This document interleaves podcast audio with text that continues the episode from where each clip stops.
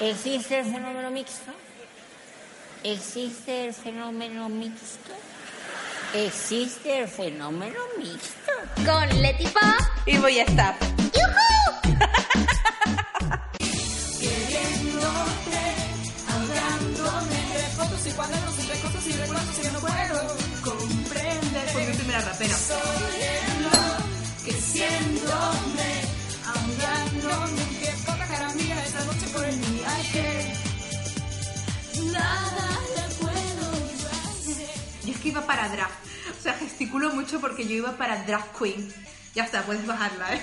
puedes quitarla totalmente. El tema que ha tocado hoy por un aplastante 80 y, o 70 y pico por ciento ha Yo sido supongo que porque está. candente. El feminismo. Teníamos eh, feminismo y arte. Y ha ganado feminismo.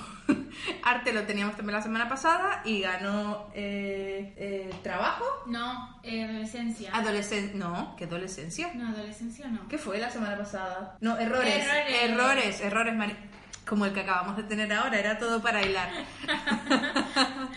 la manada, vas a hablar de la manada. Mira, de hecho venimos de la concentración que se ha hecho hoy frente a, a los palacios de justicia o, bueno, la concentración feminista que se ha hecho hoy en toda España, en Barcelona, en Madrid, en Murcia, en Sevilla, en Granada, en Bilbao, en Zaragoza, en Valladolid. Jaén, Córdoba, Sevilla, Cádiz, Huelva, Málaga, Granada y Almería. Adiós, petete. Y ha sido multitudinaria, ha sido increíble, ha sido preciosa porque al principio parecía que no éramos muchas, pero de repente ha empezado, ha empezado a venir muchísima gente y quienes conozcan un poco Barcelona sabrán que hay varias calles que son muy grandes y una de ellas es Vía Letania, que es una calle súper, súper grande que prácticamente vertebra todo el centro y nos la han cerrado para que pudiéramos transitar tranquilamente. Y de repente ves un río de mujeres y algún hombre eh, gritando yo sí te creo, nosotras somos la manada. Ha sido muy, muy bonito. Bueno, en mi Instagram tenéis y en el Sí, suyo, el mío también. Leti Pop, con dos T, eh, tenéis eh, toda la... Bueno, lo que hemos vivido. Y ha sido... ha sido muy top. A mí siempre estas cosas me, me sonrojan un poco el corazón porque es abrumador. Emociona, o sea, cuando estás ahí y ves que. Que no estás sola. que no es ruido de redes, sino que realmente no estás sola y que son, es un movimiento real, te emociona, te pone la piel de gallina, la verdad. Sí, en, Gran, en Madrid habéis conseguido paralizar la Gran Vía, que también ha sido maravilloso. Entonces, en general, cuando escuchas tanto ruido también en internet y siempre es negativo y son hater y ay, es que el pero, el pero, y luego ves que en realidad No estoy empanada, se me queda cara de empanada. se te queda cara de mar... porque al Es que oírme... empiezo a pensar y entonces como que pienso mejor quieta. Nos pasa a todos, creo yo. Pero bueno, que ha sido muy emocionante y por eso creemos que, que el tema más apropiado, justamente con todo lo que está pasando, era el feminismo. Que también lo hemos puesto con arte porque digo, a lo mejor tiene la noche más light, pero no, me gusta que estéis guerreros. Bien. Su valentía cambió el mundo. Sena, la princesa guerrera. Me hubiese encantado ir a la concentración de Barcelona. De verdad, si alguna vez queréis ir a alguna concentración feminista y no tenéis quién, con quién ir, Puedes venir con nosotras. sin ningún problema. Que además, eh, como es un espacio seguro, que todos los espacios deberían ser seguros, pero en estos te sientes especialmente seguro y al principio vas como un poco tímido y poco a poco vas entrando en el calor. Sí.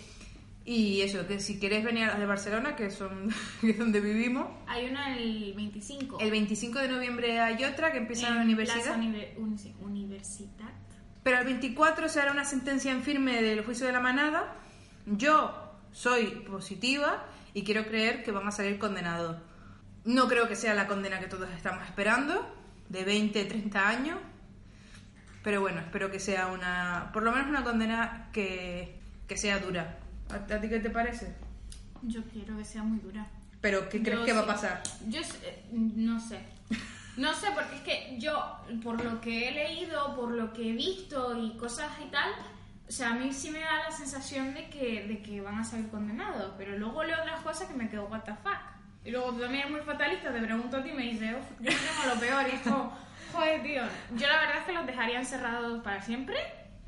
A mí ese tipo de personas creo que no deberían tener ninguna Mira. Eso es como dejar un, león en una jaula de conejos.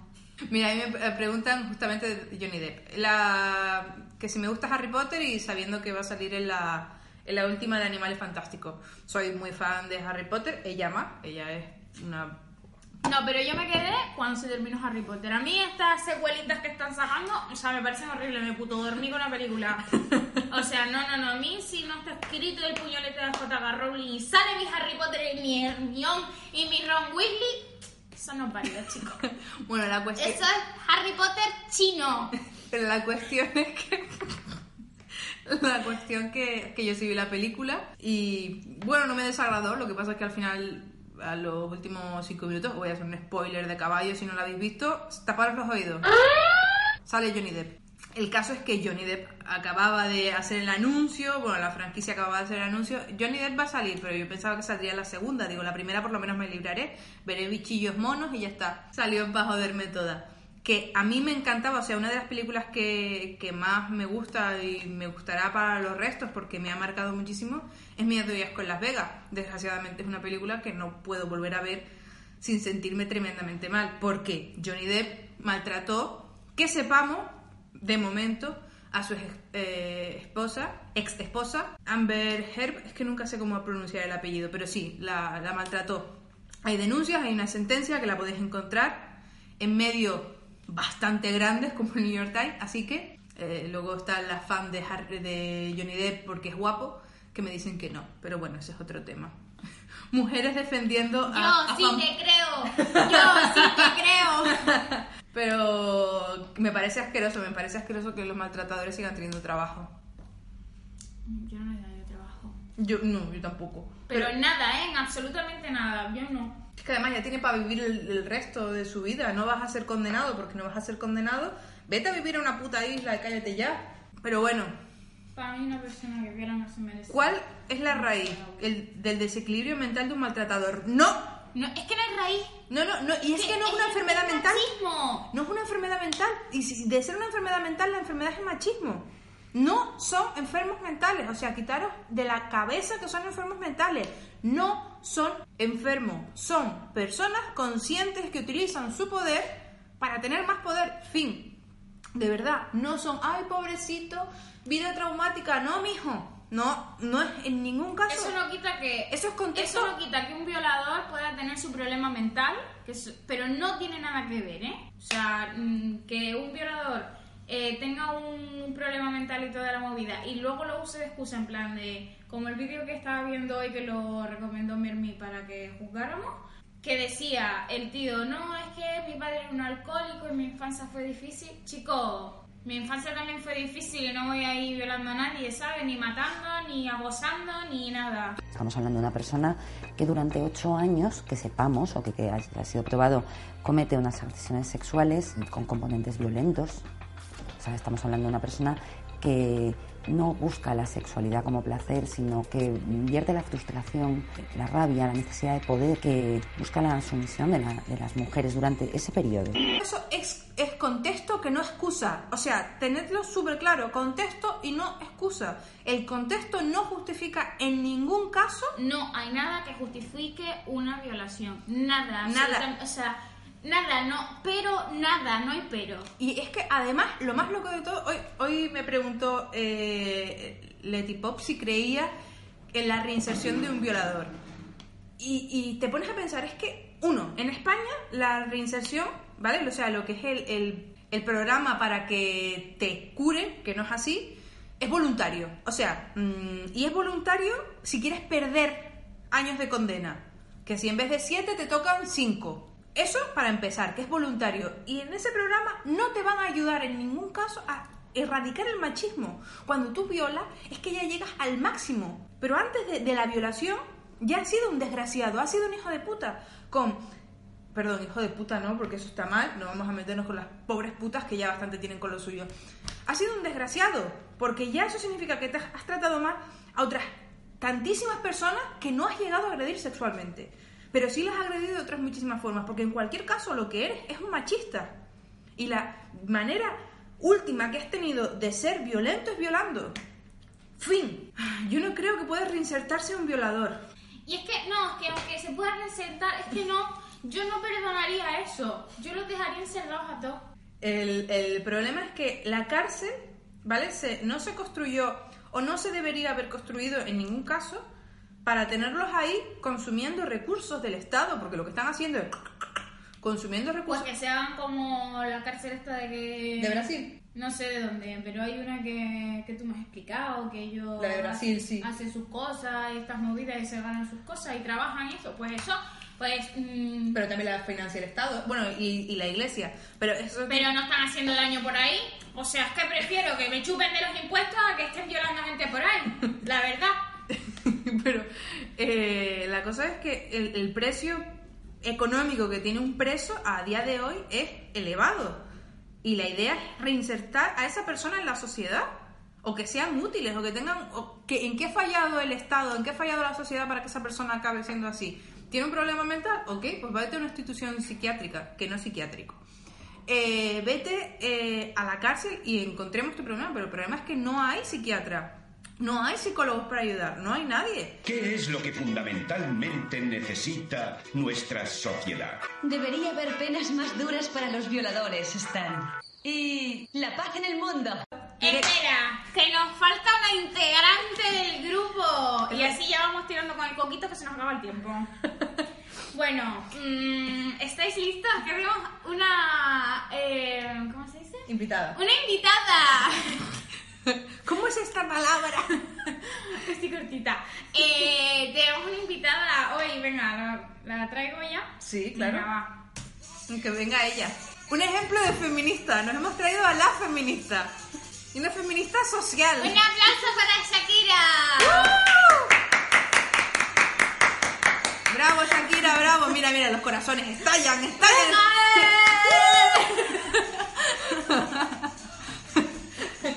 El cartón este pesa lo mismo que Shakira, creo. ¿sabes? Mira, o sea, mira el tamaño de la cintura que prácticamente con la mano lo llevo, ¿sabes? O sea, una puta.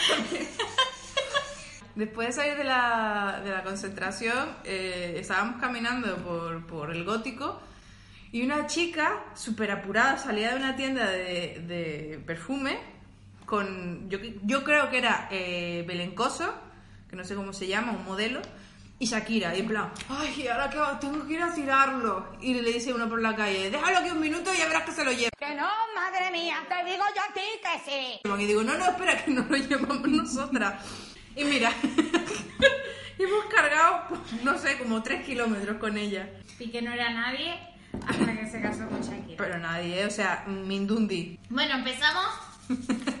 A partir de esto, ¡Coquito!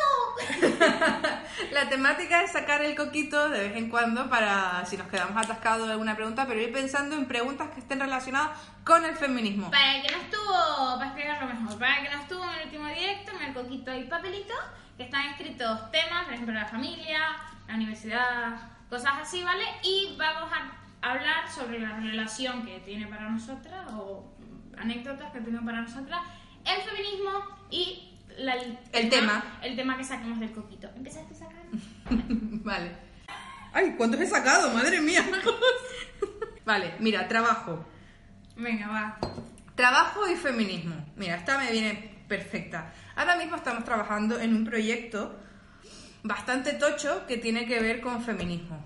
Bueno, estoy buscando empresas para que lo financien, para que me den dinero para llevar esto a cabo, ¿vale? Porque ya pongo yo las energías, a la gente, el equipo humano, el entusiasmo, la visión, la belleza, el cariño y el pelazo. Pero lo que no tengo es el dinero, ¿vale? Yo no me quiero hacer rica, yo no quiero lucrarme con el feminismo, yo quiero hacer mi proyectito bonito. ¿Y sabes cuántas empresas he encontrado a día de hoy, después de haber tocado puertas y puertas y puertas, que apoyen frontalmente algo que tenga que ver con el feminismo? No, una sola. que van apoyando eventos pro mujer y luego no quieren saber nada de feminismo because mm, ¿por qué? Porque parte de tu público es machista y no quieres perder gente. Ay amiga, qué rápido se te cae la careta. Así que esa es mi visión del feminismo. ¿Cuál apoya? Vinter, sí. O sea, pero es que además fue de sorpresa porque Vinter es una aerolínea canaria y contactamos con ella para otro proyecto. Y nos dijo, no, no, es que ahora mismo nos estamos centrando en el empoderamiento de la mujer. Y lo escribió así. Empoderamiento de la mujer. Leímos el correo y fue como... En plan, ¿qué? O sea, porque el proyecto no tiene nada que ver. Y fue como, ha dicho, lo tuve que leer en casa, se lo pasé a ella, ha dicho empoderamiento de la mujer. Empoderamiento de la mujer, empoderamiento de la mujer. Así que apoyo mil por mil a Winter. A Así Vin- que cogeos un avión a Islas Canarias y haces un recorrido por las Islas Canarias usando Vinted y así lo apoyáis. Totalmente. Y aparte están haciendo un proyecto súper bonito con UNICEF. Invito total, mm, totalmente a que apoyes a aerolíneas, bueno, a, a Vinted concretamente, pero a empresas que apoyan proyectos feministas. Eh, Boy, gracias a ti he aprendido muchas cosas sobre feminismo. Yo también. Qué bonito todo. Y yo gracias a vosotros, o sea, la cantidad de cosas que aprendo. De ti he aprendido un montón de cosas. Así. Sí. O sea, la, magia de las Kardashian me las enseñaste tú. Mm, No Ter, que le agradezco muchas cosas a Ter, pero no Ter. La magia de, ciertos programas y ciertas mm, cosas que de, la ves con una mirada elitista, que va. Mm. Tú, el trabajo y el feminismo. A ver, yo ahora mismo estoy en un momento complicado con el feminismo porque yo realmente hace un año y medio yo estaba completamente alienada. Yo decía que sí, que era feminista, pero no tenía ni puta idea, ¿vale? Como muchas que me he encontrado a partir de que ya me empecé a enterar de que yo tenía como algo mal dentro.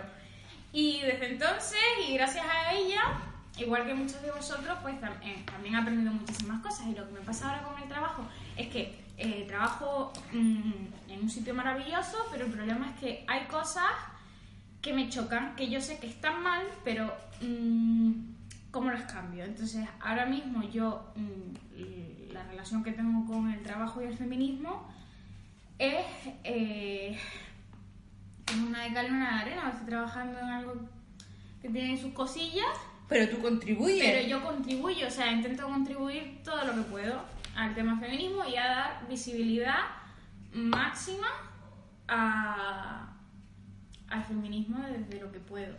Porque al final, hoy justamente lo, lo hablaba con uno de vosotros y me decía, eh, hay que apoyar también a mujeres, pero mujeres empoderadas que no eh, apoyen, eh, que apoyen la lucha de clases, que no estén sometidas. O sea, al final tienes que apoyar a un arquetipo de mujer que es eh, fuerte, que está fuera del sistema capitalista, que es progresista de izquierda, o sea, a un tipo muy concreto de mujer. Y es, sí, sí, sí, o sea, por supuesto, porque hay que erradicar la lucha de eh, erradicar el capitalismo, porque es un cáncer. El cáncer de esta sociedad es probablemente el capitalismo. No existen naciones, no existen pueblos, no hay rusos, no hay árabes, no existen terceros mundos, ni occidente. Existe únicamente un gran sistema de sistemas, un vasto y salvaje entretejido, intercalado, multivariable, multinacional dominio de dólares. Petrodólares, electrodólares, multidólares, marcos, yens, libras, francos y rublos. Es el sistema internacional monetario que determina la totalidad de la vida en este planeta. Ese es el orden natural de las cosas de hoy día. Entonces creo que cada uno tiene que apostar por el, el- el feminismo y la lucha y la visibilización del amplio espectro que hay. Mucha gente habla de Emma Watson, ¿eh? Sí. Emma Watson hace feminismo blandito, eh, feminismo para niñas cute blancas. Ese es el problema del sitio en el que yo trabajo, que es feminista, pero abarca un tipo de feminismo que fíjate que es feminismo que yo no he oído a las feministas jóvenes y tal, pero porque yo creo que eh, el público que tiene el sitio donde trabajo eh, le, le le pro- tiene otros problemas de feminismo, ¿me entiendes? Y abarcan eso, en cambio el feminismo un poco más radical y tal que se ve en redes, eh, no, pero porque quizás no es la onda en la que está el público en ese momento y no quieren ser tan... Claro, entonces tú, tú tienes que decidir que de todo este amplio espectro, desde el feminismo más blandito, de capitalista y liberal, hasta el feminismo mm, de lucha de clase, de izquierdas, de verdad, radical, que pretende exterminar la, comercial, la comercialización, la mercantilización, eh, la... Bueno, todo, todo lo que supone eh, esos pequeños grises entre, entre aquí y esto, tienes que decidir de dónde estar, ¿vale? Tienes que decidir cuáles son tu- tus líderes y cuáles son tus conocimientos y sobre todo tus ganas de, de luchar. Yo creo que es positivo que esté todo este espectro, que luego tú decidas. Para mí todos son O victorias. sea, yo creo que hay cosas complicadas. Yo cuando empecé a formarme en feminismo, había cosas que tú me decías y había cosas que yo leía que yo decía, guau. O sea, no, no me cuadraban, no las apoyaba para nada y con el tiempo y aprendiendo, sí es cierto que le he visto el sentido. Pero no podemos decir a una, porque una persona sepa menos de feminismo o no comparta eh, las mismas ideas feministas que tú, porque todavía esta información no podemos hacerle sentir mal o decir que eres menos feminista que yo. ¿Me entiendes? Pues, En realidad todas estamos luchando por lo mismo. Unas con más información, otras con menos información y cada una pues creo que dentro del feminismo tiene como su propia lucha porque hay muchísimas cosas dentro. Sí, hay, hay 3,5 millones de, de tipos de feminismo. Cada uno tiene que decidir. Mira, aquí este comentario. Es un comentario tipo, ¿eh? Voy y tú me encantas, pero mujeres hablando de feminismo es demasiado absurdo. Las mujeres mismas nos discriminamos y nos hacemos víctimas, las víctimas en todos los sentidos. No, No. no. o sea, no sé qué feminismo has escuchado, estoy segura de que no ha sido... eh, o no eras la, la oyente adecuada o no estabas con, con las ganas de escuchar, porque eso es muy importante, tener la predisposición a escuchar, o realmente lo que has visto, leído o escuchado obviamente estaba fuera de, contexto. Eh, pero el feminismo es la solución, ¿vale? O sea, no me puedes decir que es ridículo cuando hoy había más de 1.500 mujeres en la calle porque hay una muchacha que ha sido violada por cinco tíos y todavía se está diciendo la presunción de inocencia para estos violadores cuando hay un vídeo, cuando hay pruebas eh, médicas que demuestran que esta chica está totalmente destrozada. No me, no me puedes decir esto. O sea, es absurdo. Creo que sí, las mujeres nos destrozamos entre nosotros, justamente por el patriarcado, porque nos enseñan desde pequeñas a que nuestras rivales somos nosotras. ¿Cuántos, cuántos de, vosotras, chicas, por lo menos uno de vuestros cinco referentes top no es un tío?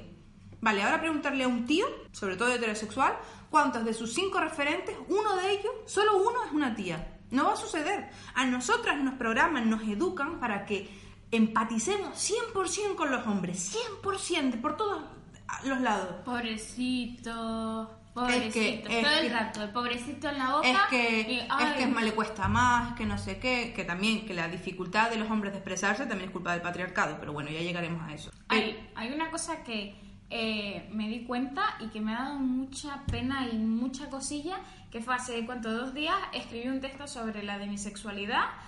Todas las chicas que me hablaron por privado, o sea, que, que podía ver sus fotos y ver quiénes eran, todas, todas eran chicas, todas, absolutamente todas. En cambio, en el blog, los comentarios, la mayoría eran de chicos y en anónimo. O sea, me quedé flipada que mm, y la forma y lo, que me, lo que me escribían era todo eh, se notaba la mm, eh, ¿cómo lo explico? Que, que les costaba muchísimo expresarse y que durante toda su vida habían estado así en, con el tema de sus sentimientos y me dio muchísima pena y eso también es culpa del machismo Totalmente, porque a los chicos les anulan, les prohíben hablar de sus sentimientos y expresarse.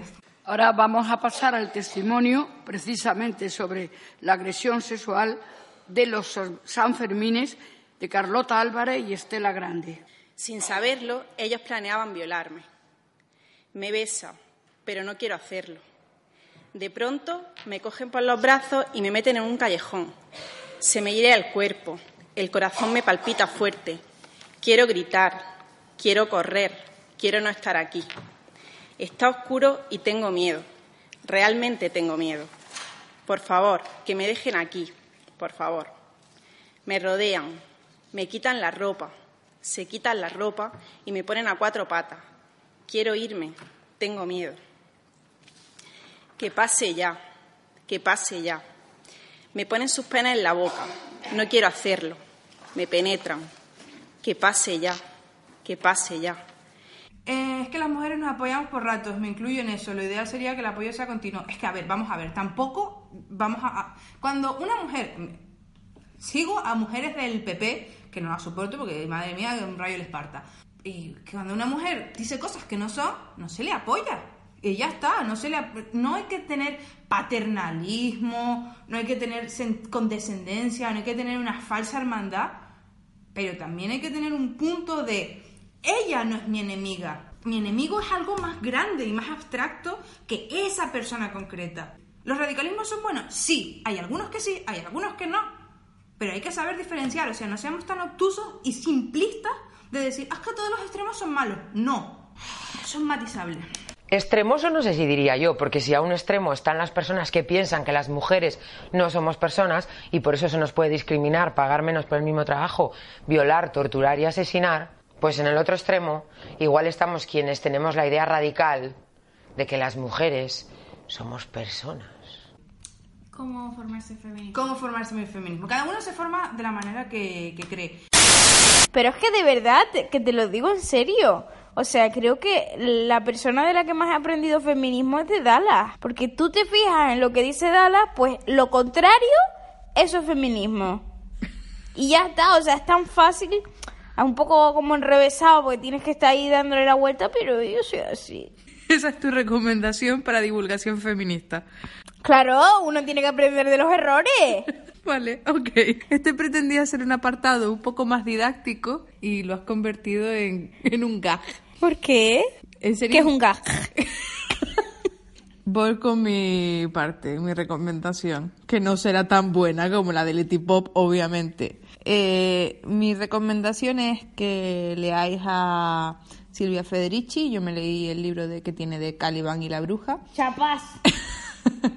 que serio está muy bien, pero bueno, es Silvia Federici, a lo mejor es un poquito más técnico de lo normal. Eh, un poco de literatura más, más soft, está Sabias de Adela Muñoz, que habla de las mujeres invisibilizadas en- a lo largo de la historia. Es entretenido, se deja leer, conoce muchísimo de nuestra historia invisible y, y la verdad es que creo que aporta mucho. Luego, medios, Locas del Coño, Picar Magazine y BuzzFeed Lola. Creo que están haciendo todas un trabajo que hacen cosas cada una en, eh, su manera más Y en las pedagógica. manifestaciones de los carteles también aprendo un montón. De los También en las manis se aprende mucho, en la calle está nuestro verdadero poder.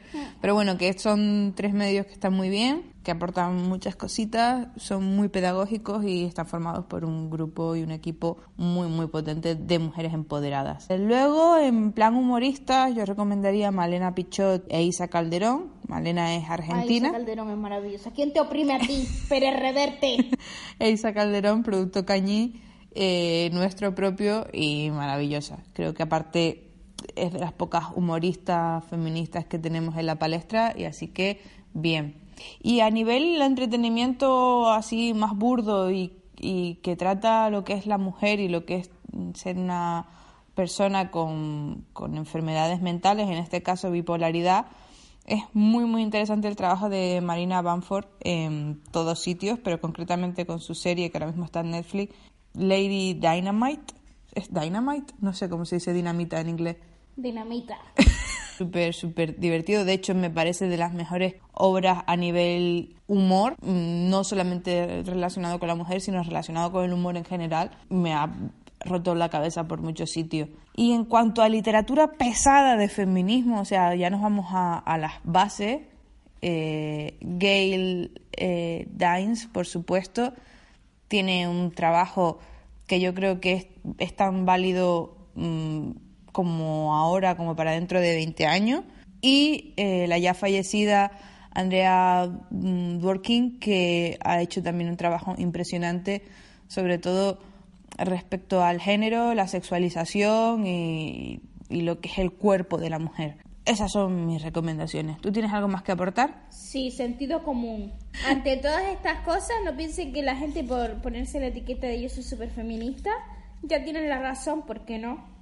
Porque hay muchas cosas todavía que se están mirando y que mm, tú puedes que creas que es lo mejor, pero puede estar oprimiendo a alguien o le puede estar sentando mal a alguien. Entonces, sentido común. Si tú ves que hay algo falla, pues no lo sigas al pie de la letra y no proclames eso como la verdad absoluta.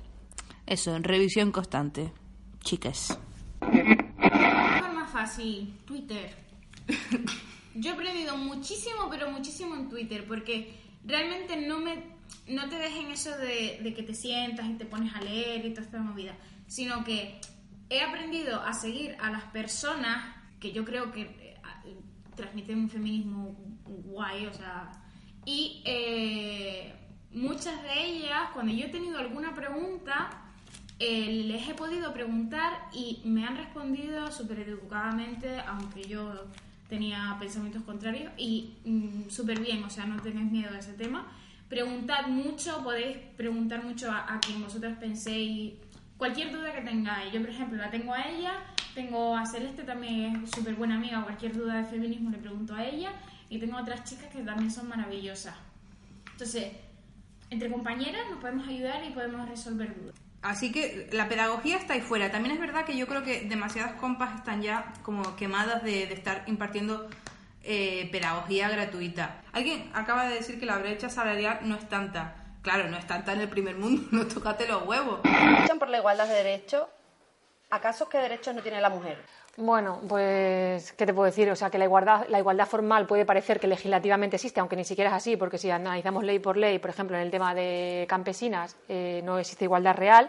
Eh, ni formal, pero bueno, cuando indaga ya un poco más en la vida, ¿no? en, la, en, en los sentimientos de cada una y en la vida, vemos que la igualdad, o sea, aún estamos a años luz de conseguir una igualdad mínima, unos mínimos. Entonces ya simplemente con, con el tema de los cuidados, eh, algo tan fundamental y tan simple y tan visual como eso y tan claro de entender, demostramos que vivimos una sociedad absolutamente desigual. Entonces, bueno. Eh, Viviendo en un gran edificio con tus compañeros de trabajo, a lo mejor la diferencia son 3 euros. Pero pregúntale a una persona del campo, pregúntale a una mujer que mm, frega escalera, pregúntale si existe brecha salarial o no. Hashtag, no a lo simple. A mí también me cuesta, porque yo también soy de simplificar las cosas, pero aquí la señora me expande. Según los medios, las mujeres trabajamos 80 días gratis. Eso también es verdad. Que, por ejemplo, Lola eh, BuzzFeed, la sección feminista de BuzzFeed en España, Lola, acaba de sacar un artículo también en el que habla que desde el, 30 el 1 de noviembre hasta diciembre es como si las mujeres no cobráramos. A ver, brecha salarial, no hay. Eh, no es tanta, bueno. Es que a lo mejor esos 3 euros ah, no parece tanto. Bueno, pero ¿por qué yo no puedo cobrar esos 3 putos euros? Porque tengo un, un genital. Es la hora del coquito. Ah, también es verdad, espérate, que acabo de decir lo de genital y esto queda transfo. Bueno, tengo una, un, un género cis determinado que... que no. Mueve. Molve. Que también. Que una se intenta curar de todo. 16 mujeres han fallecido en apenas dos meses. Esta cifra supone 5 fallecidas más que en 2016. Feminismo en pareja. Pues qué te digo, que, que ya lo he dicho, o sea, para mí tú has sido un referente, una profesora maravillosa. Tú, que de verdad que contigo hay... Mira, hoy dijiste lo de los violadores y de verdad que tus propias preguntas a mí me hacen reflexionar un montón porque hay cosas que doy por sentada y digo, eh, esto tengo que... Yo es que le hago mínimo por semana dos o tres preguntas sobre feminismo, política, economía, así en general, y aprendo un montón. Y lo debatimos y vemos. Y... Sí, también, o sea, nos lo pasamos muy bien y yo creo que en Petit Comité podemos hacer bromas que no haríamos en público y podemos reírnos de, de ciertas cosas que son horribles.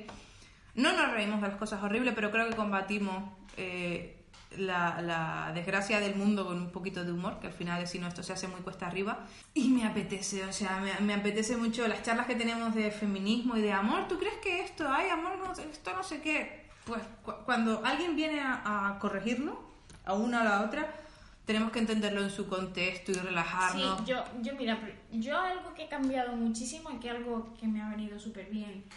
Eh, el feminismo que tú me has transmitido ha sido el hecho de eh, que yo no siempre tengo la razón y que mis pensamientos o mi opinión feminista no es global, o sea, no es el de todo el mundo. Y cuando alguien me ha venido y me ha dicho, oye, que esto que estás haciendo está mal, al principio yo me lo tomaba a pecho, me lo llevaba a lo personal y decía, o sea, me sentaba mal a mí directamente porque pensaba que me estaba atacando a mí y realmente lo que me estaba era corrigiendo.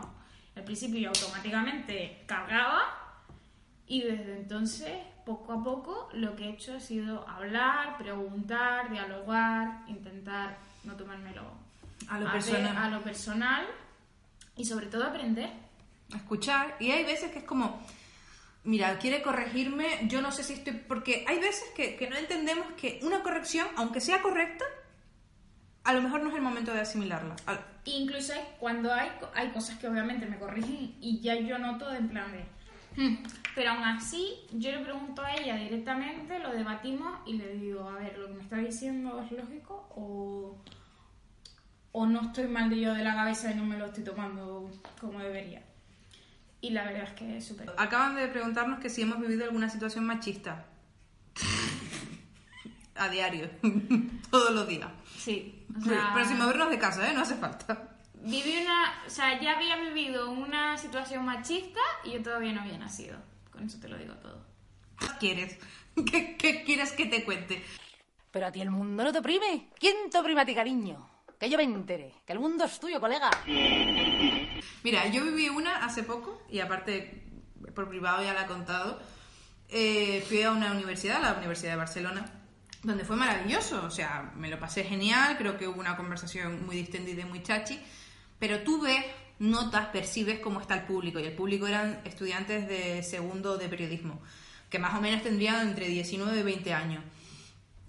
Tú los ves, tú ves que están ahí por obligación. Mm, ves que de alguna manera pues estar un poco en la desidia. Sí que sabía que había mucha gente que quería escuchar lo que íbamos a decir y que estaba ahí con la predisposición y que me conocían, así que bien. Pero luego ves que los que te- las que te están haciendo caso son chicas.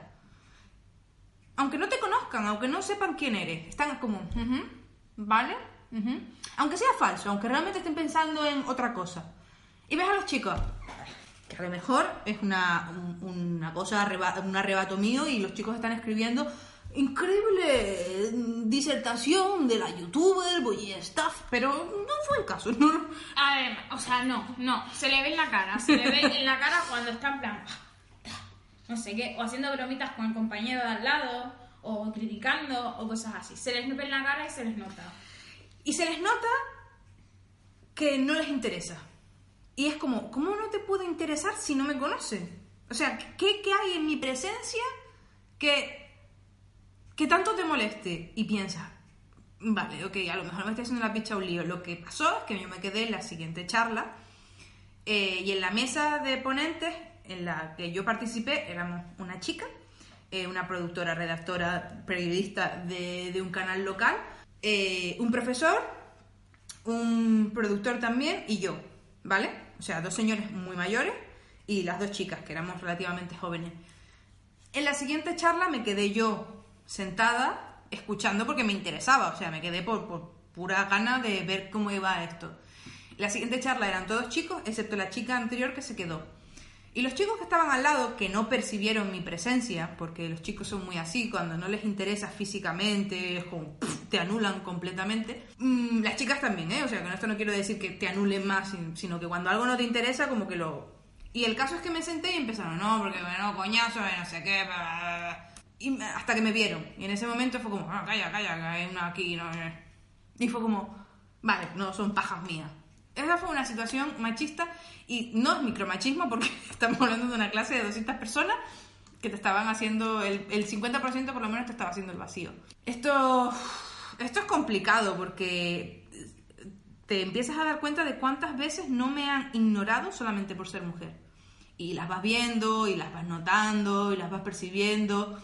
Y otra cosa que a mí me pasa mucho es que yo, por tener un carácter fuerte, la gente, los chicos, y me lo han dicho millones de veces, se sienten inseguros conmigo. Muy inseguros. Porque dicen que impongo. Como no soy dócil, impongo. Y parezco segura de mí misma. Y esto es muy incómodo para mí.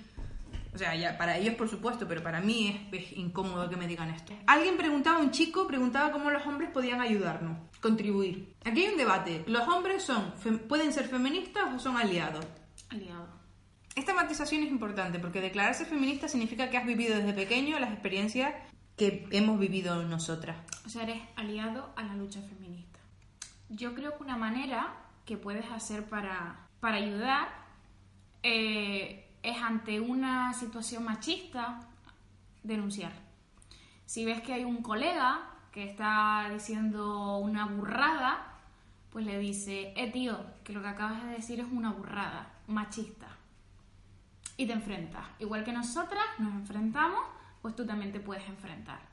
Esa es una de las maneras, porque el feminismo no solamente eh, se lucha poniendo tu opinión en redes sociales, que creo que eso es un 1% de lo que implica la lucha. La lucha es a diario, la lucha es si ves algo, denunciarlo, si ves algo, lo que sea. O sea, denunciarlo, no, no te digo que denunciar no significa ir a la policía, sino si, por ejemplo, hay un medio que no está diciendo las cosas bien y eres un chico, en vez de quedarte callado y no retuitear, lo mencionas y dices, esto que está diciendo este medio es machista. Y lo dices tú. ¿Por qué?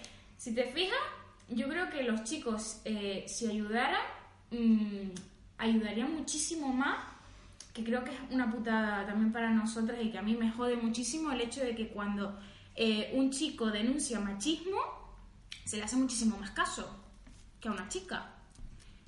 En esa parte a mí me jode, pero por otra parte, pues oye, pues si, mm, si gracias a vosotros nos van a escuchar más y se nos va a ayudar más, pues muchísimo mejor. O sea, ser aliado no es simplemente dejar a un lado actitudes machistas, darte cuenta de lo que de, tus propias actitudes, en tu, propia forma de ser y tu comportamiento, que es machista, sino también coger y mm, denunciar eh, los grupos de WhatsApp que tienen muchos tíos, que yo me acuerdo, no había ni una persona, ni un amigo mío que no tuviese un grupo de WhatsApp así.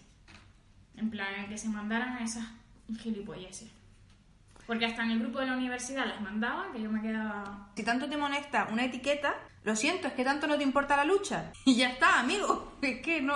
Y no es hostilidad, mi rey. Es que, eh, es que no tiene lógica, mm, si no encuentras la lógica, es porque tanto no te interesa. Mira, sinceramente, eh, si los chicos vais a venir a la lucha a decir eh, que no os gusta que se os denomine como aliados pues entonces mm, es que no es que no estáis haciendo mucho. Es que nos interesa. O sea es que realmente eso a nosotros es que nos da igual. O vamos a llamar aliados igual. ¿me entiendes? si vienes es para ayudarnos si no no ¿Me entiendes? No, no estorbes tampoco ahí con el temita de los aliados. De verdad, no lo vas a poner en el currículum. ¿Qué currículum tiene esta tarántula? Pero, yo, mujer con mis cosas, feminista, en proceso de radical, porque es que ya menos pensado de verdad.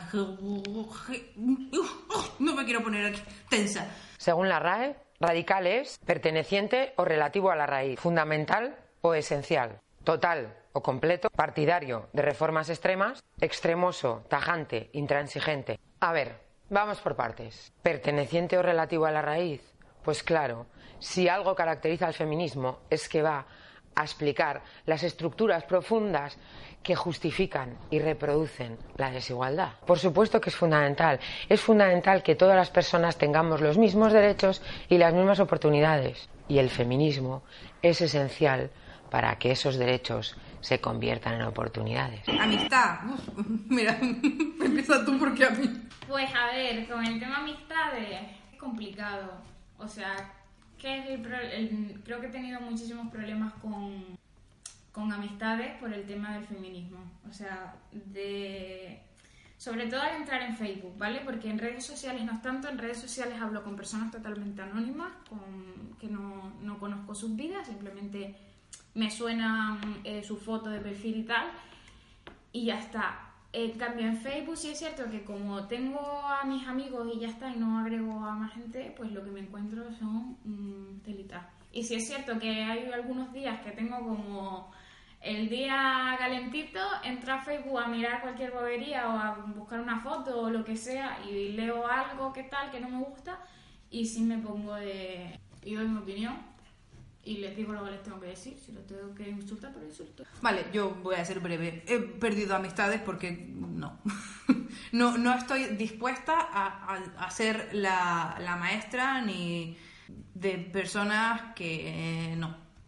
He perdido amistades porque sencillamente considero que es insoportable. O sea, y esperar a que adquieran pedagogía es una pereza. Y esa absorción, ya lo digo siempre, ¿eh? Isa Calderón hace una disertación muy buena sobre el hombre histérico y cómo te consume. Joaquín es un tío que no se conoce de nada. Es un tío que no sabe leer, ni analizar las situaciones, ni las emociones. Es un puto incordio, porque claro, produce un tremendo desgaste a las personas que sí que nos conocemos y nos involucramos con esas personas que no se conocen y claro, nos llevan por el caminito de la amargura, por el caminito de la frustración. Mira, deberían de poner multas emocionales por perjudicar al entorno, por jodernos vivos, ¿entiendes lo que yo te estoy diciendo? Una persona que no se conoce a sí misma no es buena, te lo digo yo, te lo digo yo. Una persona que no se conoce a sí misma es idiota es un pedazo de hijo de puta.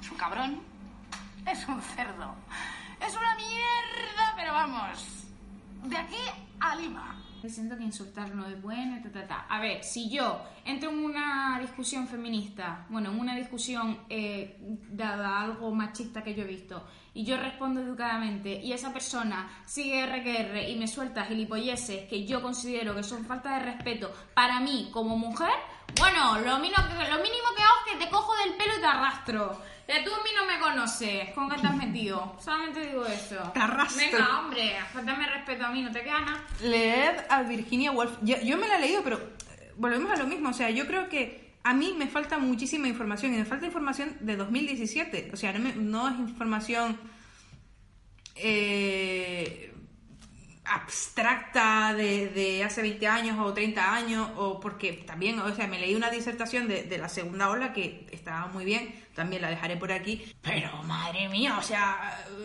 mm, necesito una realidad, necesito que me hables de GIF, de millennial, de cómo entendemos el género, cómo cosas como el gender fluid está ahora mismo tan candente y, y es otra eh, identidad. O sea, son, son demasiados conceptos que yo creo que necesitan renovarse, actualizarse y muchas de estas cosas tienen que ver con el proyecto que estamos llevando a cabo.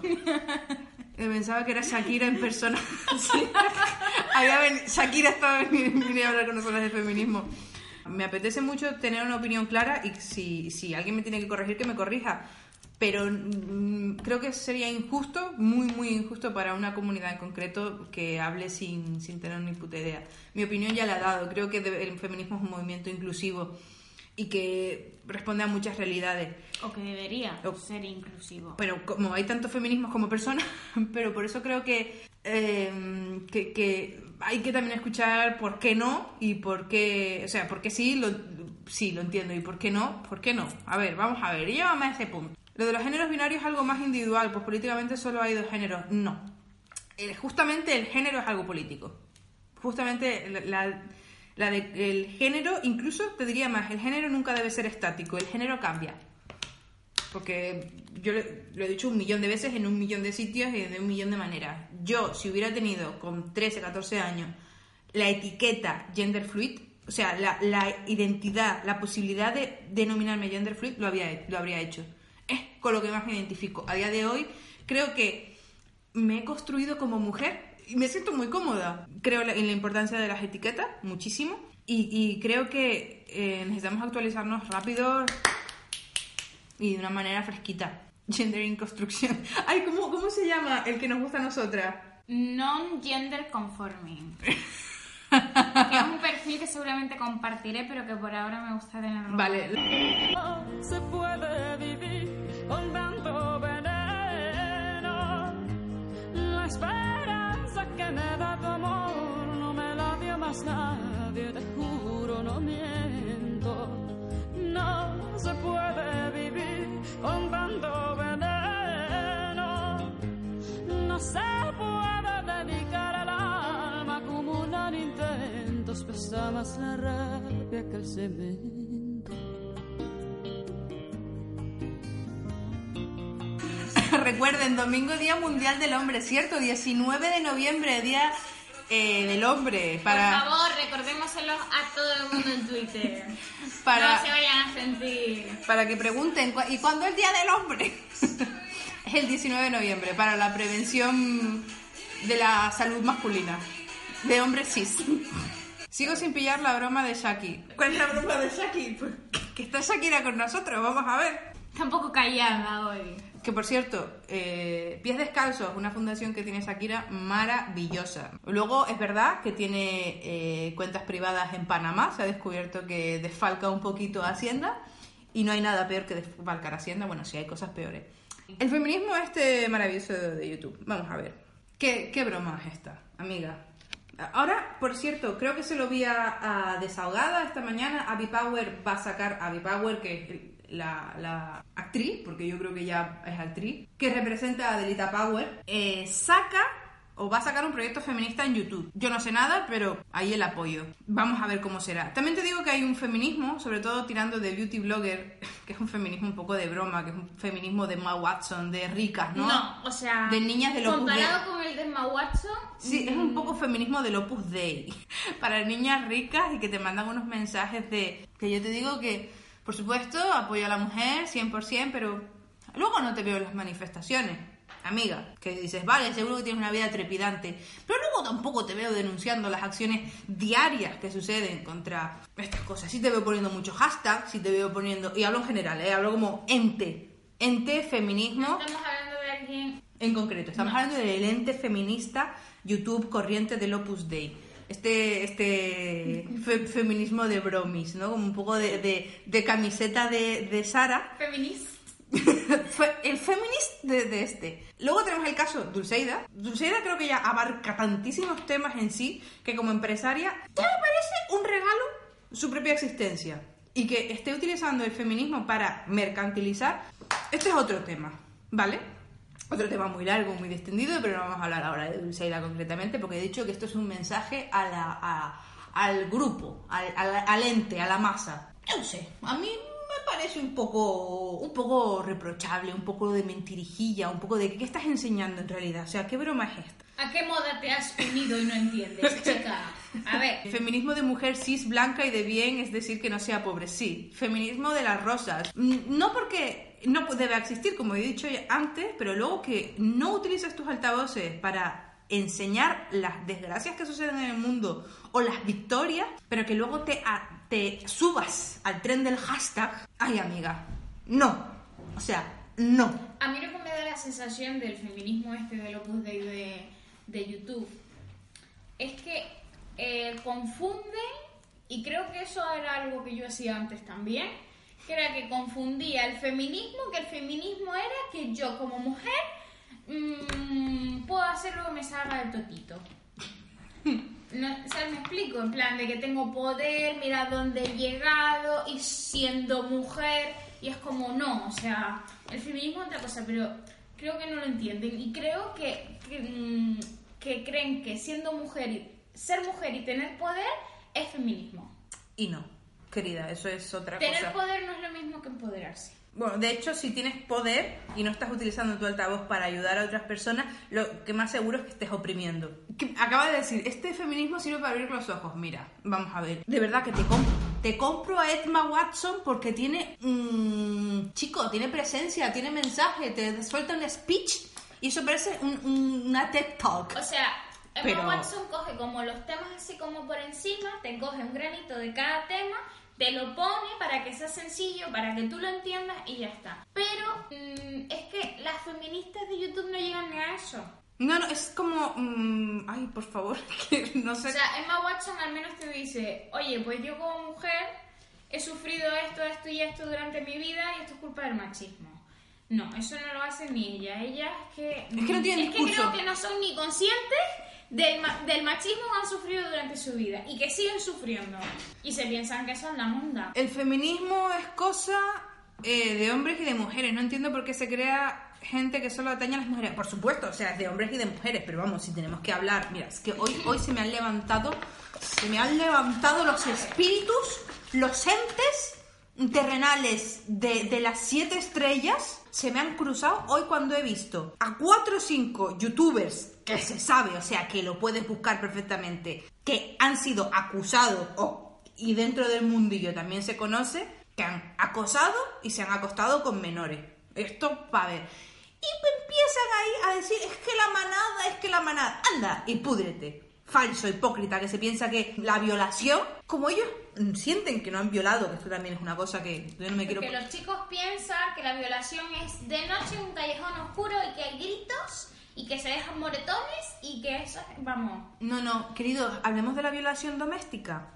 Hablemos de la violación, que es que me, da un asco llamarla violación doméstica, porque es violación y ya está. O sea, cualquier otra etiqueta me parece mm, sutil. Pero las violaciones, mm, la mayoría, no quiero decir porcentajes porque aquí me voy a colar, pero la mayoría de violaciones suceden en silencio. Hay un corto maravilloso, justamente de este año, que ejemplifica una violación entre eh, una pareja. Y no hay un sonido, no hay un grito, no hay una llamada de mamá me ha pasado esto, papá me ha pasado esto. ¿Cuántos seremos hijos de una violación? Eso también es una movida. Te pones a pensarlo.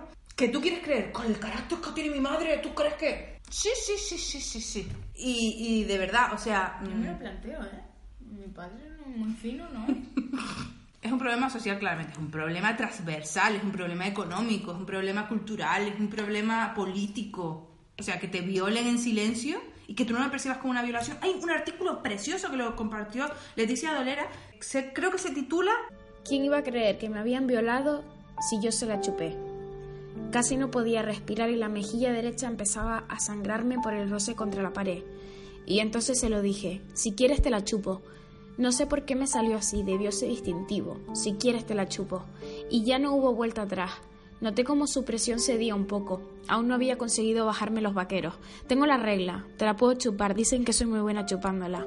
Pensé que si tomaba el control no me haría daño, no me mataría.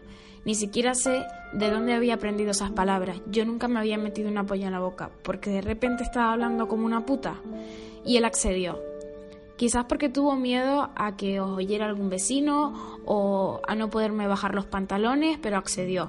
Me giró, me tiró al suelo y con la navaja siempre en mi cuello me metió súper en la boca, estirándome del pelo y haciéndome mucho daño. Duró poco. Después de correrse me estampó la cabeza contra el suelo y se fue. Nunca lo denuncié. En todos estos años no se lo he contado a nadie. De hecho, salí de allí convencida de que había conseguido que no me violara.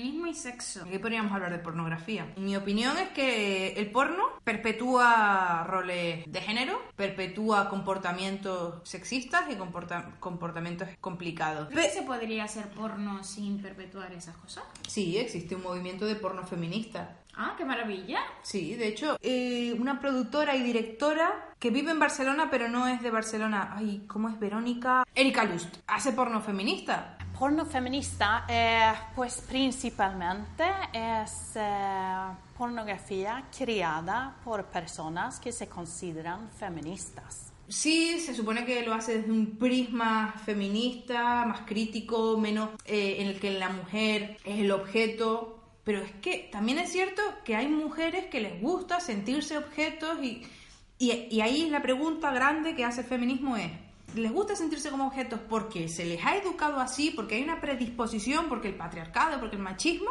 o realmente le quieren? Y entonces ahí ya nos metemos en unas movidas. Mira, yo mm, con este tema con el que a la mujer se le gusta sentirse así, los triplets subieron un vídeo en el que hablaban con una chica sumisa.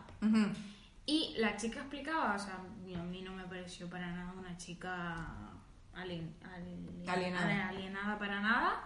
Y que ella durante muchísimo tiempo eh, dijo no, no, no, no, no. Incluso pensó pagarle a gente para que eh, satisfaciera sus deseos sexuales, que era el ser sumisa. Hasta que eh, estuvo con, conoció una persona, eh, estuvieron unos años teniendo sexo normativo y eh, no podía más retenerlo, incluso se separaron y tal, hasta que un día no pudo más y le dijo, mira, estamos mal porque a mí me gusta que me hagas esto en la cama. Y no solo en la cama, sino en la vida diaria. Y la chica tiene una vida normal, tiene su trabajo, tiene su movida y tal, pero le gusta esa sensación de protección y que ofrece el, el juego este de sumisión. Bueno, yo ya llegué a un momento en que dije, mira, voy a acabar soltera y fue muy duro porque dije, voy a dedicar mi vida a trabajar para ganar dinero y, y gastármelo en algún sitio en el que dominen esporádicamente, que alguien me había dicho, yo no sé de dónde lo había sacado, que O sea, eso existe. un rollo prostitución. Prostitución. Claro, algo así. BDSM. Porque, porque yo creía que jamás iba a tenerlo de otra manera. Y claro, y tú, tú preferías ese luego pagar a, A estar tan frustrada. A, estar tan frustrada. Es que eso es muy importante. Yo creo que, que, que sí puede haber porno y que sí hay mujeres que se pueden sentir así, que puede ser un rol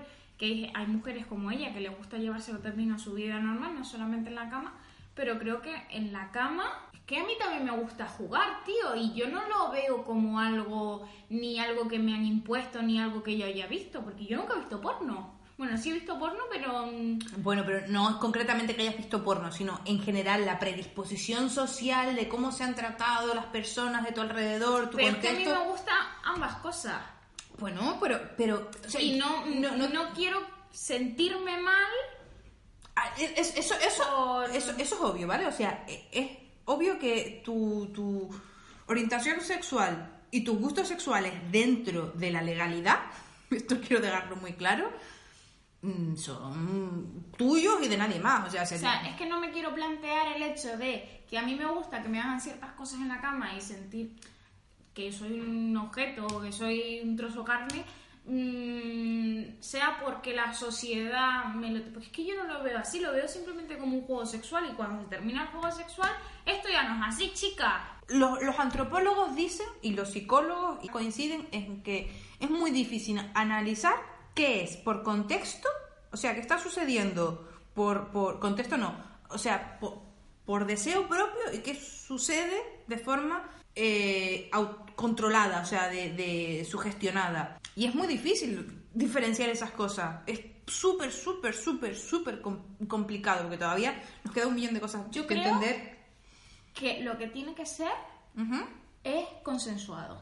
Sí, o sea, eso de base. Porque mm, fíjate que leyendo con el tema este que te estaba diciendo el otro día de me- que le pregunté, oye, ¿me pueden haber violado y que, y que yo no lo sepa? O sea, sí.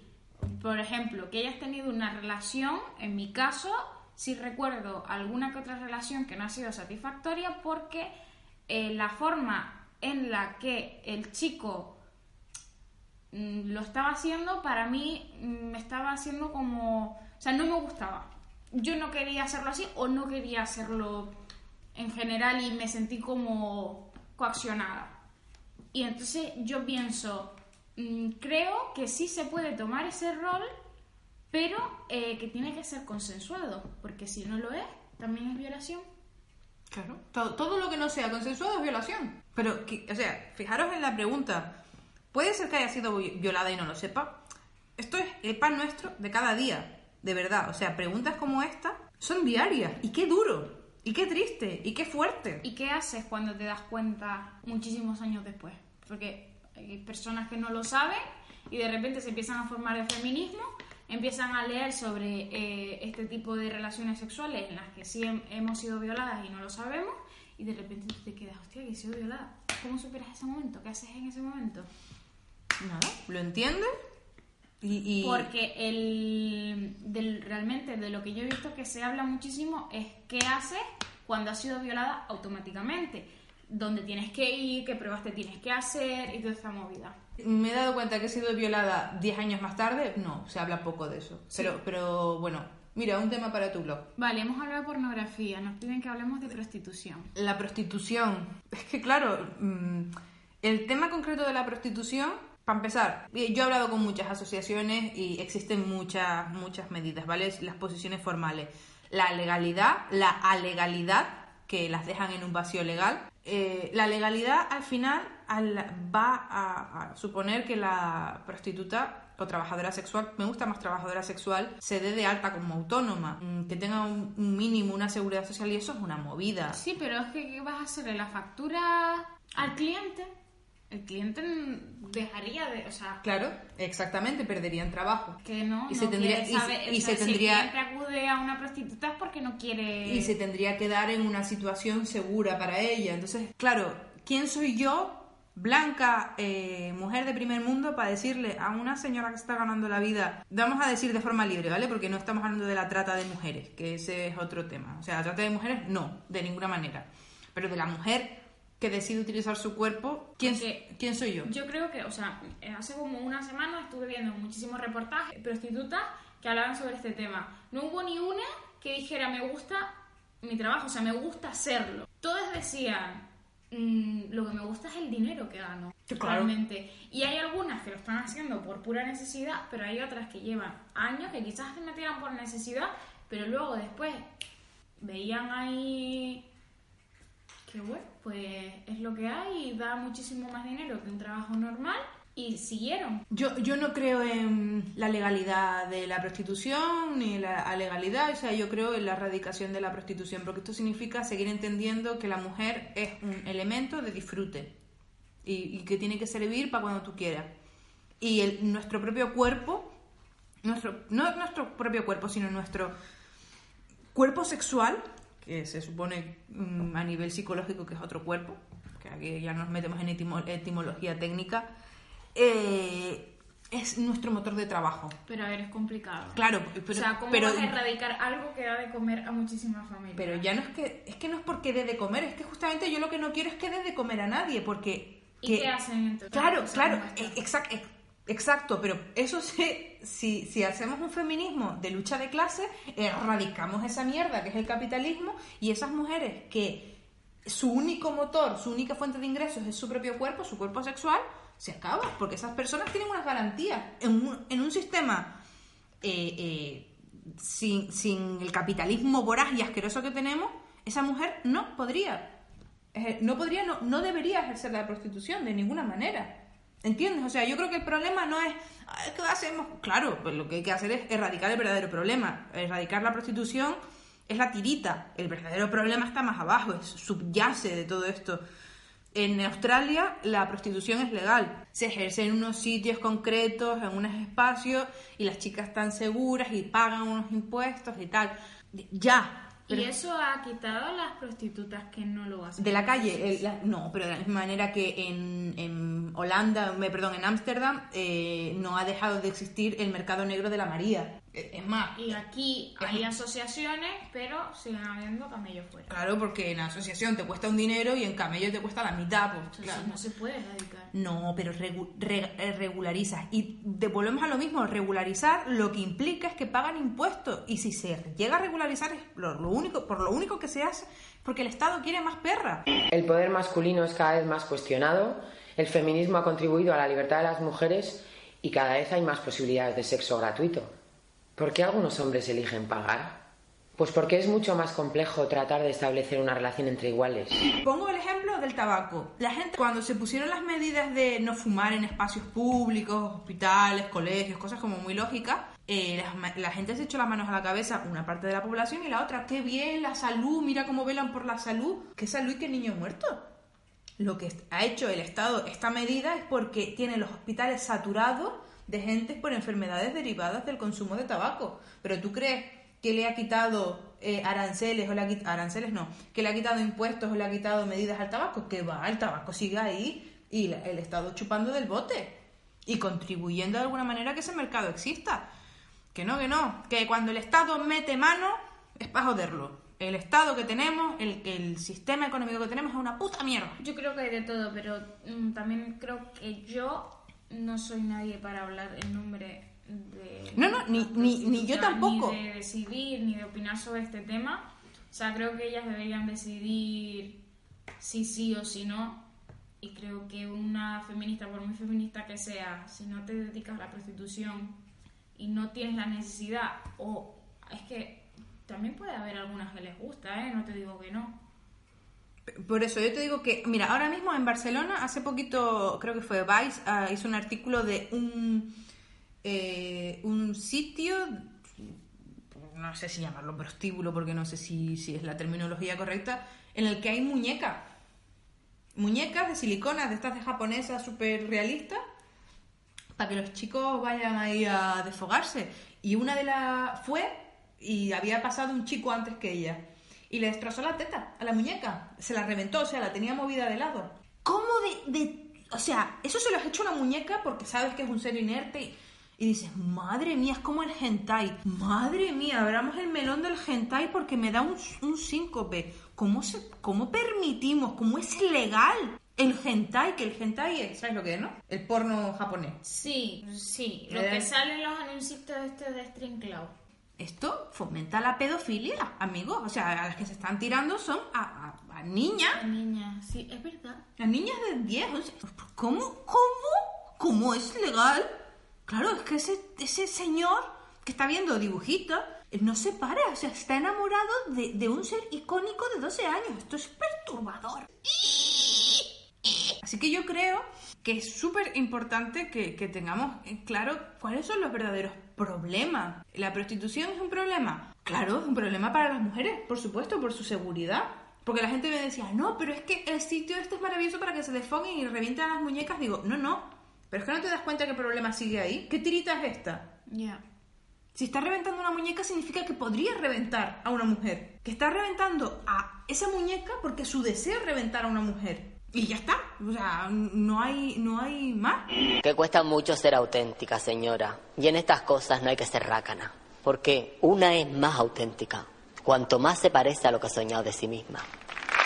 Cine, cine y feminismo. Y antes hablamos de Harry Potter y hoy me enteré de que Sirius también es un maltratador. Te refieres a Gary, Gary Oldman, que siempre se me olvida el nombre, joder. Gary Oldman sufrió, sufrió no, fue protagonista de un acto de violencia. Hoy me pasó también con Neil deGrasse Tyson. Joder, creo que es la primera vez en mi vida que lo digo bien. También, o sea, violó a una chica en el 84. Un divulgador científico de los mejores que hay en el mundo. Probablemente detrás de Carl Saga, teniendo en cuenta que ya murió. El mejor, el mejor señor que hay en el mundo, ¿sabes? Que podría ser perfectamente mm, tu padre, tú violó a una muchacha. Y dices, pues, pues muy bien, pues yo como me quedo, pues re- rota. Kevin Spacey me flipa, me, me puto flipa. Probablemente dos de mis películas más top en mi vida son de este señor. ¿Y qué hago? Pues me muero, me mato. Yo puedo seguir viendo las películas de Harry Potter, aunque salga Sirius, o sea, Tú puedes hacer lo que te salga del mismísimo coño. Eso es como... pero es ético.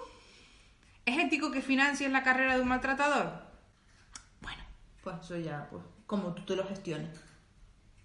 O sea, que voy a dejar de ver una saga entera porque ese tío Bueno, te- hay que ser justos. Sale, sola- sale a partir de la tercera. y muere en una en la cuarta. Claro, entonces es como, es como que te, te puede- puedes evitar. Y aparte, no son muy buenas, ¿vale? O sea, ay, no mentira, porque sale la del torneo. Joder, la tercera era mi favorita, maricón. Nosotros creemos que para representar a las camareras de piso, a los autónomos, a los fruteros, a los soldadores y a los desempleados, no podemos tener el nivel de privilegio que tenemos en esta Cámara. Que me gusta mi política. Política y feminismo. ¿Qué tal? Uf, chapas. La verdad es que se está haciendo un feminismo un poco raro.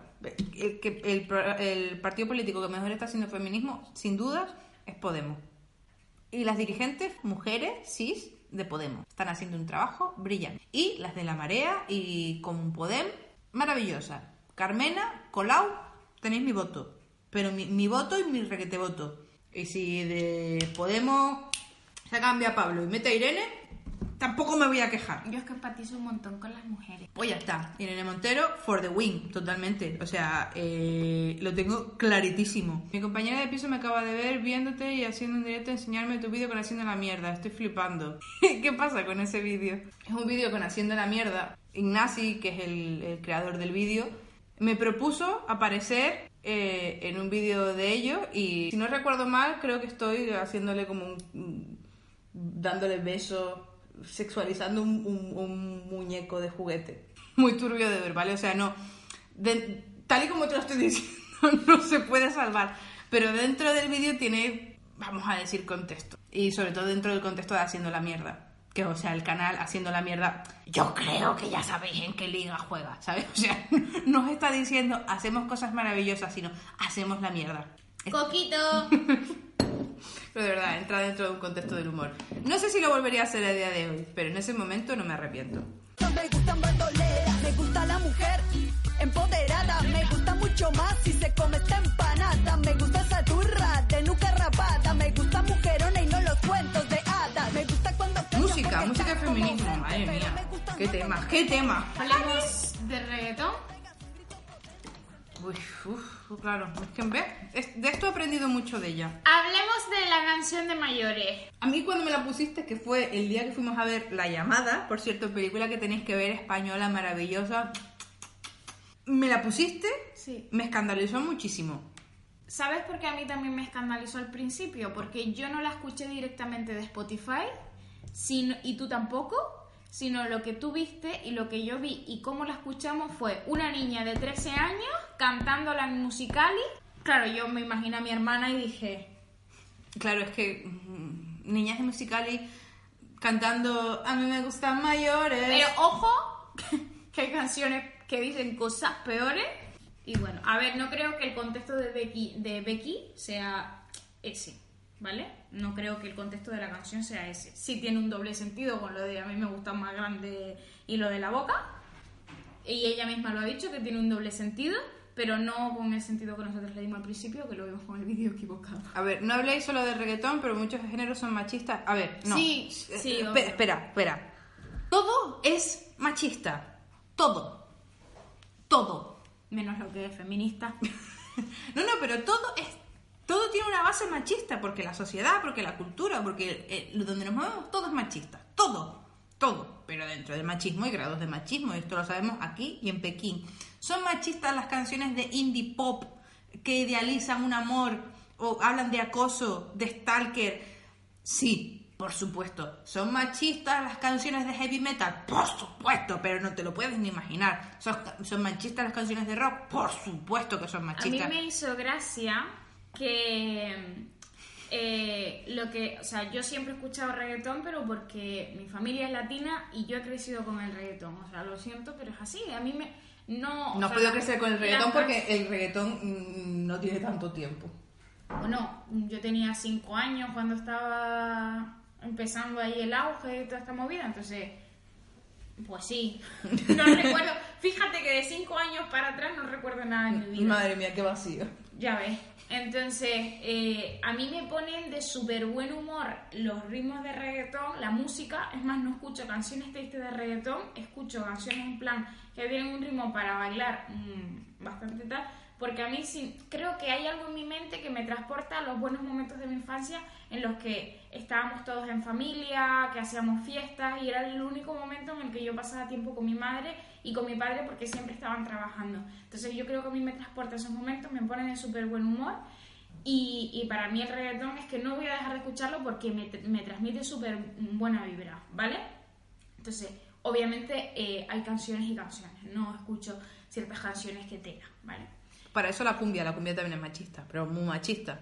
Entonces, eh, yo la verdad, eh, cuando también descubrí el dancehall y la música de, que viene de Jamaica, eh, recuerdo que me movía por un mundillo en el que la gente decía el reggaetón es una mierda, tal, y es súper machista, tal. Y yo digo, buah, tío, pues mm, no tienes ni puta idea de inglés porque la canción que estás cantando hace un ratito es peor aún. O sea, las canciones eh, de dancehall son 3.400 veces mucho más machistas que las canciones de reggaetón. Porque en Jamaica el machismo es pero brutal. O sea, a ley. unos niveles...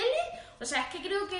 eh, Es que el movimiento es que Rasta- no hay nada feminista. El en- movimiento Rastafari, en general, que es de donde te viene todo esto, es muy machista y muy homófobo.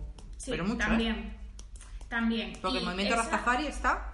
Y entonces hay que, o sea, hay que tener cuidado con lo que se dice porque es que es lo que ella dice, o sea, todo es machista, todo, absolutamente todo. Entonces, si tú me usas el argumento de, ay, escuchas reggaetón y es machista, chica, revísate las canciones que estás escuchando de otro género y, veremos. Y a ver, eh, alguien decía, es que hablamos siempre del reggaetón y esto es un poco clasista y un poco racista. Vamos a ver, vamos a ver. Como he dicho que está en todos lados y que hay grados y grados, mm, sí, por supuesto. ¿El reggaetón es machista? Sí. ¿El indie es machista? Sí, pero no es lo mismo, ¿vale? Y aquí hablamos de los grados, que te cante una canción tóxica y de amor y que eso se te meta en el subconsciente, ¿vale?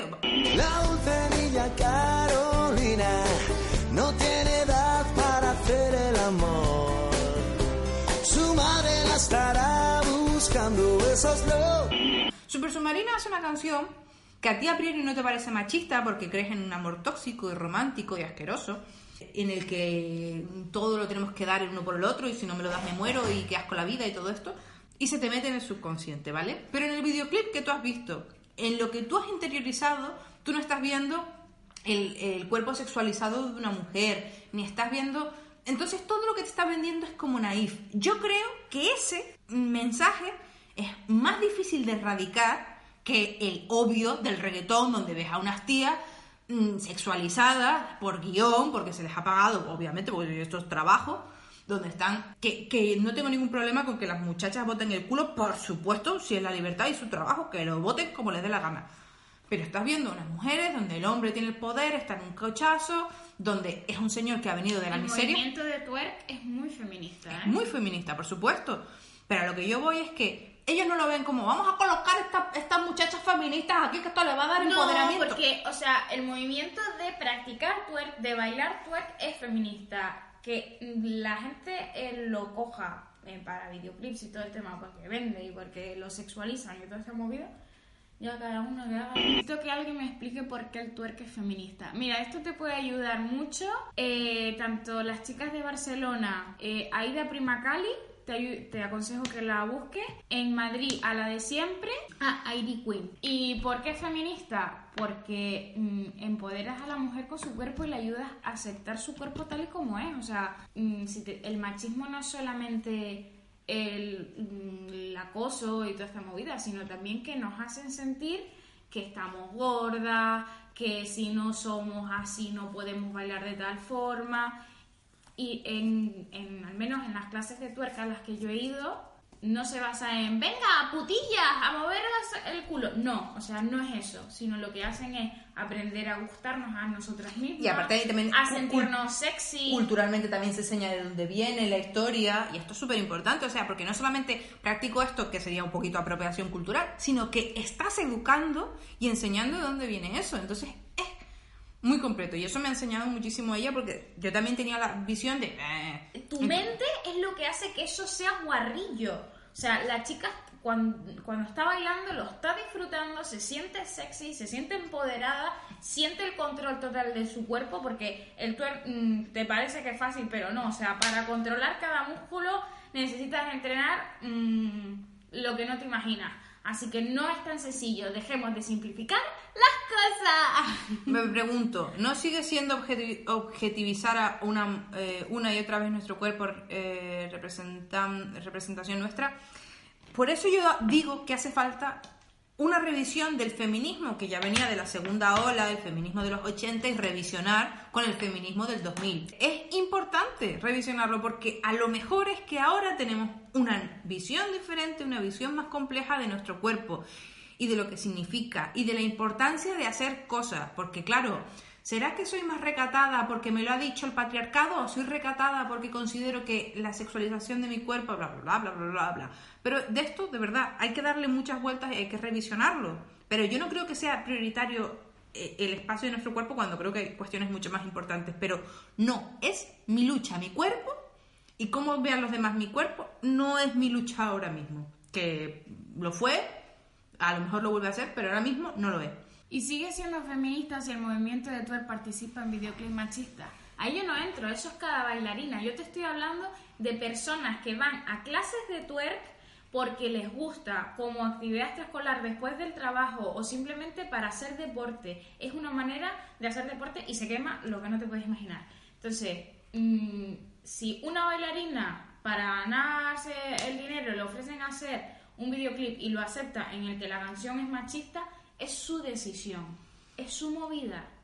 Pero eh, las clases, el mensaje que te imparten y eh, lo que a ti te hacen sentir como mujer y lo que te enseñan, para mí fue totalmente positivo. La novia de Jorge Cremades va de feminista. ¿Es lógico? Va no, que es, que es lo más flipante de todo, que es feminista. O sea, y aparte salió en el vídeo este de la Comunidad de Madrid eh, sobre, sobre las fiestas y el acoso, y si dices no, y si te molestan y no sé qué. Es una grandísima cantante, tiene un grupo que es La Leche, que probablemente es de lo mejorcito que se está haciendo eh, a nivel nacional, y sale como una persona que, pues es uno de los adalid de, del machismo en España, del humor casposo y rancio. ¿Reeducará a Jorge? Yo creo que lo, lo debería estar, inte- estar intentando. Lo que haga en esa intimidad esa pareja, yo, yo, o sea, en la intimidad, conociendo a Jorge, yo te digo, es que lo he dicho un millón de veces. Jorge a mí jamás, nunca en la vida me ha tratado mal. Al contrario, ha sido siempre una bellísima persona. ¿Esto significa que deje de ser un machista? No. No, pero ni de coña. Creo que es un inconsciente, un... Pero creo que Un es- tío con es lo poder. que has dicho antes, es más complicado reeducar a una persona que, por ejemplo, los tíos que no violan y los tíos que no pegan y que no acosan se piensan que no son machistas. ¿Me entiendes? Y cuando le dice, oye, que esto que estás haciendo es machista, no les entra en la cabeza. Es mucho más complicado reeducar a ese tipo de personas que reeducar a una persona que acosa, que viola y tal. ¿Por qué? Porque ya la sociedad te dice, eso que estás haciendo está mal, pero la sociedad no dice a los micromachismos, a esas actitudes no les dice que eso está mal, se lo estamos diciendo las feministas. Y creo que es un- el tema Jorge Cremades ya es una cosa de... Me da más la sensación que es justamente porque sabe qué público le ve y sabe cuál es el poder que, que porque él piense de determinada mm, manera. Después de tanto tiempo, ¿eh? O sea, porque ya son carros y carretas lo que le ha tocado vivir a este muchacho. Y que más que le tocará vivir, ¿eh? O sea, no, no, no pienso que haya que bajar la intensidad ni muchísimo menos. Pero justamente de tanto rum, rum, rum, rum, rum, rum, al final dice, pues estaré equivocado, Paco, Y es que lo peor es que cuando intenta arreglarlo y hacer algo, como lo que ocurrió cuando subió el vídeo, que creo que fue el, el día de, de la mujer, ¿puede ser? Que la cagó aún más, ¿sabes? Sí, y bueno. fue en plan de... Necesitas leer un poquito más, chico, y escuchar realmente. Dinero, he vuelto a sacar yo otra vez. Dinero y feminismo. Mal. Lo voy a decir porque es que me da igual. Yo seguía a una ilustradora, digo seguía porque ahora mismo no me gusta lo que he visto. Lo, lo comenté una vez por Instagram, pero no di nombre, pero mm, ya estoy totalmente convencida que lo que hace está mal. Y es Raquel eh, Lola Vendetta, ¿vale? Eh, me parece súper bien que como que es ilustradora, tú realmente estás eh, comprando su trabajo como ilustradora en los libros. Y eh, la enseñanza feminista que va inclusiva en sus dibujos es aparte, es como complemento, ¿vale? El problema es que luego descubrí que vendía como si fuera una especie de, de, de- no libros, sino es online, es vídeos y cosas así, en los que ella y una psicóloga eh, te ponen como diferentes situaciones machistas que una mujer puede vivir y te ayudan y te enseñan a cómo lidiar con esas situaciones, qué hacer en caso de...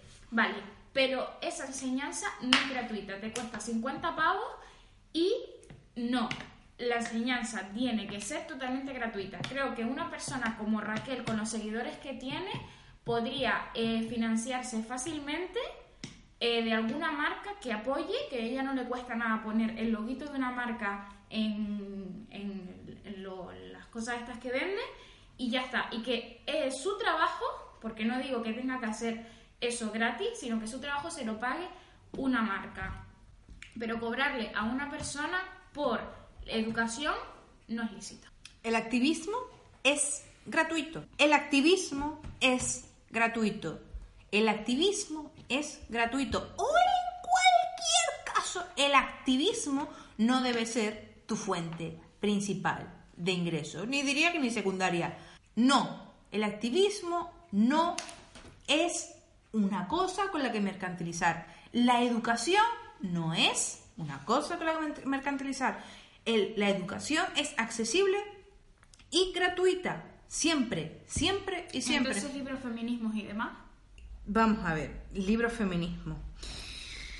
Claro, tú me estás diciendo que, yo qué sé, Virginia Woolf, te hace un libro de feminismo. Virginia Woolf no ha sido una activista, Virginia Woolf no ha hecho un montón de pedagogía gratuita, accesible. Luego, en un libro coge y encierra toda esa información por un precio asequible, no es un precio inaccesible. De todas maneras, hay una cosa maravillosa en este mundo que se llaman biblioteca, que, que os parecerá una locura, pero que podéis, además bibliotecas públicas, donde podéis acceder a toda esa información. De todas maneras, hay otra cosa que también os sorprenderá, que es Internet, que la pagáis, que la pagamos todo, pero también hay acceso a esa información, a resúmenes, a, vídeos, a podcast, a mm, TED Talks, hay, hay de todo, o sea, es lo, gratuito y en todo caso no debe ser tu fuente principal de, de ingreso. Esta es mi opinión.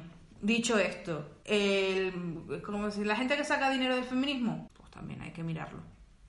Con O sea, lupa, yo creo que, a ver, con cada, con cada si caso es individual. Y te dedicas al activismo, obviamente, si va a ser tu fuente de ingresos, pues puede serlo.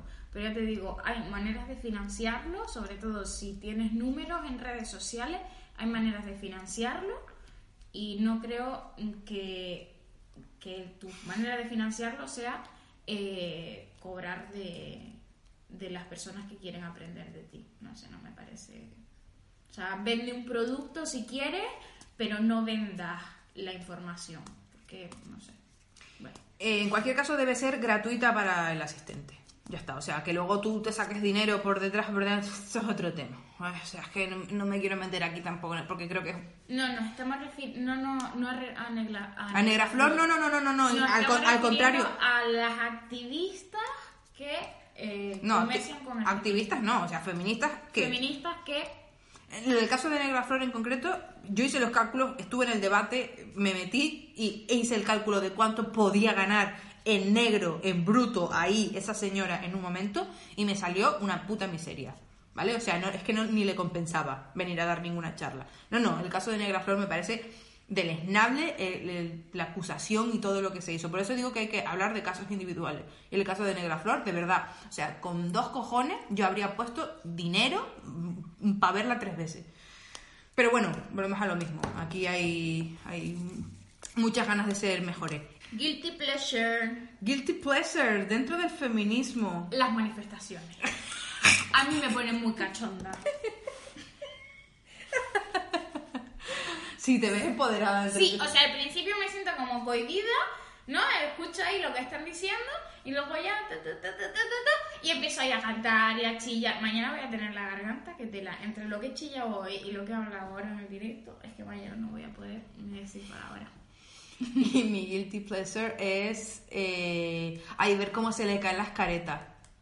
Como justamente Focusin me hablaba ayer de, de que puso un tweet, se ha cortado el pelo, ¿vale? No sé si conocéis a Focusin, pero Focusin es una youtuber que tenía el pelo muy largo, o sea, tan largo como yo, y de repente se lo ha cortado. Se lo ha cortado, o sea, mm, corto, corto, que te estoy hablando de que tiene una cresta. Que eso, es que, mm, o sea, no me puede importar menos el, el cambio de look de las personas a las que sigo, pero vamos, pero nada, absolutamente nada. El caso que se ha cortado el pelo y dijo que ahora la acosaban menos porque los chicos no la perciben como, como una chica, sino como un chico. Y que, oye, qué bien. Y que hay muchas compañeras, que muchas compañeras feministas interpretaron ese tuit como que estaba, bueno, bueno, bueno, un quilombo. Y de repente me puse a mirar a ver quién había sido y quién había dicho. Y tú ves a personas, mujeres, feministas, que dices, oh, mm, ibas de compañera. Destrucción, cogiendo la destrucción y aniquilación de un ser humano. Porque sí, porque has interpretado lo que te ha dado la gana y ahí, fon, fon, fon, fon. No, querida. Con las compañeras, repito una y un millón de veces, con las compañeras se discute en privado. Con las compañeras se discute en privado. Porque peleando entre nosotras de forma pública, debilitamos el movimiento. Las discusiones se hacen en privado, chicas. ¿Vale? Y esto es para todo. Sí. Las discusiones se mantienen en privado. Porque luego podéis acabar de los pelos, pero en privado, que lo sepas tú. Porque está. Los machistas están ahí al quite y mirando, ah, sí, mira cómo se han peleado estas dos. De verdad, no. Caca. Y por eso creo que, que cuando se les cae la careta de esta manera, yo pienso, compañeras discutiendo, tío, qué pu- puta vergüenza. Pero también es verdad que me gusta ver cómo se les cae la careta. Cómo se ve que en realidad lo que son es... Es que no, que les apetece ganar batallas y cuando te apetece más que predomine tu discurso a que predomine la lucha, ahí amiga te estás descubriendo. ¿Cómo se mantienen las discusiones? En privado. Familia. ¿Familia y feminismo? Pues no, pues mi familia. Pues no. Pues no. Creo que la única que tira mi, mi hermana está por descubrirse y Yo mi- creo que mi hermana va a ser una gran feminista. Pues sí, pues probablemente. Y mi madre creo que tiene actos feministas, pero no discursos feministas, como todas la- las madres corajes del mundo. Pero la mía concretamente no creo que... No, la mía tampoco. Mi madre es más de decirme, cuídate, estudia, en vez de decir, los que se tienen que corregir son ellos, no tú. Pero bueno, madre. En realidad lo que quieren es lo mejor. Sí, por eso. Dos minutos. Hablar de las madres, por favor. Las madres son maravillosas y hay que quererlas y amarlas. Y si tenemos alguna información que ellas no posean y pensamos que están equivocadas o que hay algo que pueden mejorar, hay que hacerlo con educación, cariño y pedagogía. De la misma manera que ellos nos enseñaron valores estupendos a nosotros, tenemos que dar lo que nos han dado, ¿vale? Porque nuestra herencia, nuestra única herencia son nuestros estudios. Y nuestra, la única herencia que le podemos aportar a nuestros padres es la comprensión, el cariño y el afecto. Por eso, tacto, cariño, a menos que sean unas mierdas de seres humanos, en cuyo caso, cuanto más lejos mejor, que la Vale, vinculación de la sangre es muy tonta. Y última. y vamos a elegir un tema. Moda, confesión o redes sociales. Ay, moda. Moda, pues venga.